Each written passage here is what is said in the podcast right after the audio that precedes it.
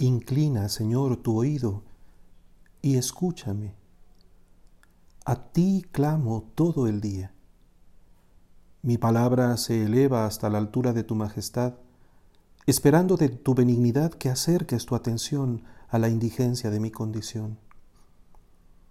Y mi súplica se vuelve pronto una interpelación. Yo quiero que tú me escuches. Y tú, entiendo el eco de mi propio reclamo en tu voz amable, ¿tú me has escuchado? ¿Tú has despertado el oído a mi llamado para que amanezca en ti la fe y vivas? ¿Tú me has identificado como tu Señor y has corroborado la alianza con la fidelidad de tu conducta? ¿Has prolongado las horas en la dulce comunicación de la alabanza, asociando mi amor a los pasos de tus caminos? ¿Estoy siempre en tu memoria? ¿Soy tu aspiración?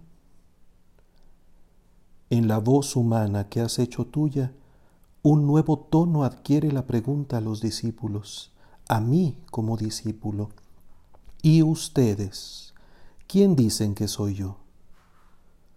Tú también, Jesús, esperas mi respuesta, invitándome a ser consciente de lo que puede decir la gente sobre ti, pero provocándome a mi propia respuesta.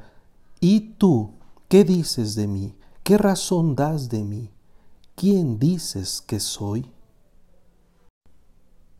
Tú eres el Mesías, el Hijo de Dios vivo. Tú eres el único Dios. Tú eres mi Señor. En el único misterio digno de adoración, cuyos designios son impenetrables y cuyos caminos incomprensibles, en la fuente del amor de donde brota la gracia y amarra la comunión, en la sede bendita de la gloria y la dicha eternas, todo proviene de ti, todo ha sido hecho por ti, todo está orientado a ti.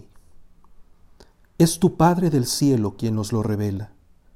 Te presenta como su Hijo, a quien confiere todo lo que Él mismo es, y nos adhiere a su vida por el Espíritu que nos configura contigo. Profesamos la fe y proclamamos el amor que todo lo impregna. Tú eres el Hijo de Dios. No podemos calibrar la densidad del secreto contenido en tu humanidad, que nos resulta tan cercana, tan familiar. Sin embargo, en ti están todas las maravillas del designio divino, y por ti se establecen todas las rutas de la libertad. Todas las ambigüedades de Cesarea de Filipo se resuelven al establecerse en ese rincón del mundo la sede de la confesión de Pedro y con la suya la nuestra, la de toda la iglesia. Todo paganismo y toda infidelidad a la alianza se redimen en la oportunidad de responder desde nuestro propio espacio e integrando además la imploración de nuestra propia historia. Tú, Jesús, eres el esperado de los pueblos, el Salvador de todas las gentes. Tú eres aquel a quien busca mi corazón, en quien haya reposo mi inquietud, en quien encuentra seguridad mi alma. A ti, la gloria por los siglos de los siglos. Amén.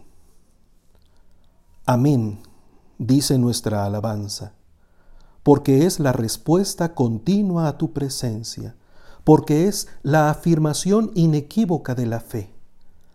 Amén, ante ti que siempre has estado con nosotros, sin desatender nunca nuestra invocación, entregándonos plenitud. Un antiguo sabio judío enseñaba que no hay que precipitar el amén. Debe pronunciarse claramente, dilatando las vocales, para que no haya en él descuido alguno, para que el corazón se vuelque completamente en su respiro. En el diálogo de amor que es la historia, nos encontramos siempre con que te has adelantado. Tu palabra ha sido siempre la primera Y cuando creemos que tomamos la iniciativa de dirigirnos a ti, resulta que tú llegaste antes a prepararnos el banquete. A nuestra alabanza la ha precedido siempre tu bendición. Amén.